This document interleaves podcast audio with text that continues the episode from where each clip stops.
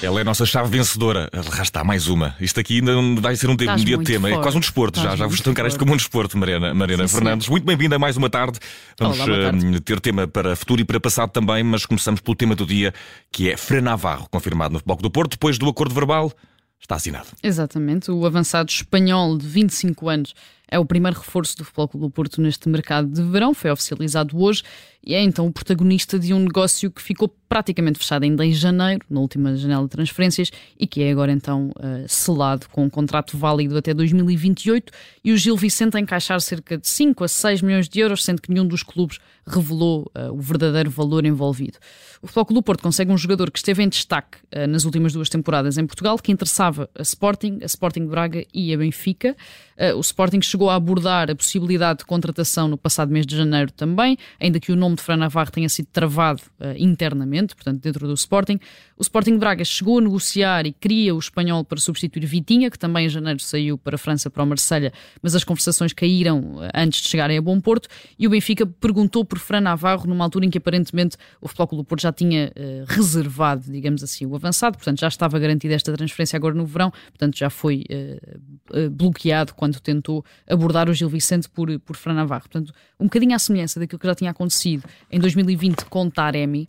Uh, o Flóculo Porto consegue aqui um avançado que estava em destaque e esteve em destaque nas últimas temporadas do campeonato, que era pretendido pelos principais rivais uh, e que acaba por cair no Clube do Porto. Tinha acontecido com, com Taremi na altura vindo do Rio Ave e acontece agora também com Fran Navarro vindo do Gil Vicente.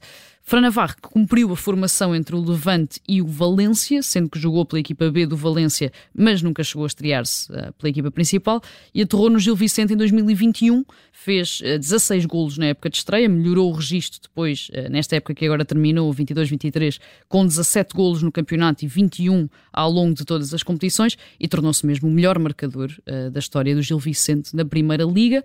Com Fran Navarro, o Porto tem agora quatro avançados de raiz, Taremi, Evanilson, Tony Martínez e o próprio Navarro, sendo que Taremi continua a ter uh, propostas de Inglaterra e a continuidade de Tony Martínez, apesar de ter renovado até 2027, também não é completamente garantida, porque existem clubes em Espanha, nomeadamente o Valência, que uh, gostavam de contar com o avançado a título de empréstimo. Uhum. Portanto, ainda não sabemos se vão ser estes quatro a começar a temporada, ou se vão começar a temporada e até ao final do mercado ainda algum sai, são estes quatro com que Sérgio Conceição conta agora. Deixa-me só acrescentar que escolhemos aqui o Fran Navarro, obviamente, porque é o primeiro uh, reforço do Foco do Porto e foi confirmado hoje. Podíamos também estar a falar no nosso tema do dia uh, do facto de Luís Henrique ter sido uh, oficializado como treinador do PSG. De manhã oficializou-se que Galtier tinha sido despedido, uhum. à tarde Luís Henrique foi anunciado como, como o novo treinador, já sabíamos, já toda a gente sabia, uh, mas fica essa, essa nota, essa confirmação de que Luís Henrique, uh, poucos meses, sete meses depois uhum. de ter deixado a seleção espanhola, na sequência do, do Campeonato do Mundo do Qatar, é o novo treinador do PSG e também de Nuno Mendes e de Danilo Pereira de Vitinha.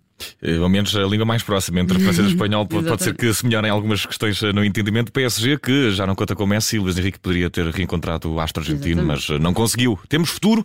O Chelsea está a arrumar a casa e eu vi que Mount foi para o Manchester United, faz parte desse, desse plano. Faz, faz sim, senhor. E, e uma das grandes incógnitas deste mercado de transferências eh, de verão passava pela atitude do Chelsea, depois de uma temporada onde gastou 600 eh, milhões de euros em reforços, naquelas duas últimas janelas de transferências, e teve também, curiosamente, ironicamente, a pior temporada de sempre na Premier League, ficou em 11 lugar, fora de qualquer competição europeia.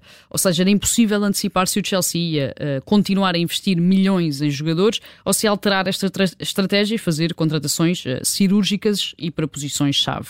A resposta acabou por ser um meio termo, ou seja, já com uh, Maurício Pochettino em funções, o substituto, este agora a título definitivo uh, de Graham Potter, depois de Frank Lampard ter agarrado na equipa de forma interina na reta final do campeonato. Uh, o Chelsea não está a gastar como gastou nas últimas duas janelas de mercado e parece estar a procurar arrumar a casa, limpar o balneário dos supostos sedentários, equilibrar também as contas do fair play financeiro, que obviamente com estes 600 milhões estavam completamente descontroladas, e eliminar também algumas colunas da folha orçamental, que entretanto também uh, já se tinha tornado algo incomportável. E se formos olhar para o resumo do mercado do Chelsea até agora, o clube inglês já encaixou mais de 200 milhões de euros só em uhum. vendas.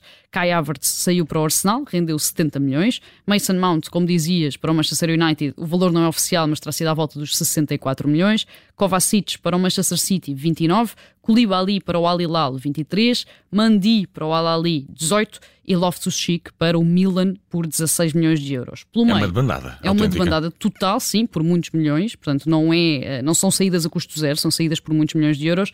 Pelo meio, João Félix voltou ao Atlético Madrid, Denis Zakaria à Juventus, portanto, são dois salários que também desaparecem. Kanté saiu a custo zero para o Al Ittihad, também para a Arábia Saudita. Bakayoko já rescindiu e, entretanto, Pulisic, Ziyech, Ziyech like Aspilicueta e Aubameyang também devem sair. Portanto, são muitos os jogadores uh, que, que, vão sair do Chelsea este verão e, e é, é, em larga escala este emagrecimento do, do plantel. Uhum. Em sentido contrário, o Chelsea contratou Nkunku ao Leipzig por 60 milhões, um negócio que, à semelhança do de Fran Navarro, também estava feito desde janeiro uhum. e que foi confirmado agora, e também Nicolás Jackson ao uh, Villarreal por 37 milhões, sendo que estava pronto para dar outros 60 por Manuel Ugarte antes do PSG roubar o Uruguai que estava no Sporting, portanto continua a abrir os cordões à bolsa, a diferença é que está a encaixar muito dinheiro com este emagrecimento. Tem a bolsa plantel. aberta para os dois lados, Exatamente. neste caso. Uh, Mariana, passado, vou ter de pedir uh, e apelar ao teu poder de síntese, mas uh, temos oito anos passados desde a final do Mundial Feminino de 2015, que foi especial por. Foi especial porque os Estados Unidos golearam o Japão uh, por 5-2 e Carly Lloyd nesse jogo fez uh, um hat-trick e tornou-se na altura uh, a primeira jogadora, homem ou mulher, a marcar um hat-trick na final de um Mundial desde que Geoff Hurst o tinha feito por Inglaterra em 66, sendo que entretanto Mbappé juntou-se a este lote com, com o hat-trick que apontou na final do Qatar no ano passado. O último gol de Lloyd, praticamente do meio campo, foi nomeado para o prémio Puskas, é até hoje considerado um dos melhores golos da história dos campeonatos do mundo, uh, com toda a certeza um dos melhores golos, se não o melhor, das finais dos campeonatos do mundo. Os Estados Unidos golearam o Japão no Canadá nesta final do Campeonato do Mundo, a 5 de julho de 2015, tornaram-se na altura campeões do mundo pela terceira vez, entretanto já voltaram a ser em 2019, somam agora quatro mundiais conquistados, um registro que não tem paralelo em, em qualquer outro uh, país. E recordamos esta final no ano de Campeonato do Mundo Feminino, que começa daqui a mais ou menos duas semanas, a 20 de julho, na Nova Zelândia e na Austrália, e tem esse condão de ser eh, o primeiro Mundial em que Portugal vai participar, defrontando precisamente os Estados Unidos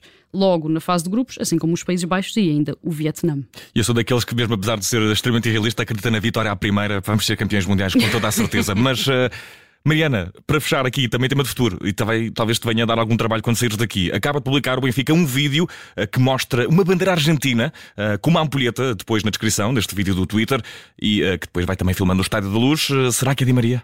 À partida será Di Maria. Portanto, temos também, podia ter sido, olha, se o Euro Milhões fosse daqui a mais um bocadinho, era o nosso tema é. do dia, provavelmente. Mas sim, será com toda a certeza Di Maria. Está mais do que feito, está mais do que fechado. É reforço do Benfica para esta temporada. E a Mariana Fernandes, não sei se contamos contigo amanhã ou não, mas é certo amanhã que é sempre não. um grande reforço aqui no Direita. Então pronto, amanhã vamos estar um pouco mais tristes. Um abraço.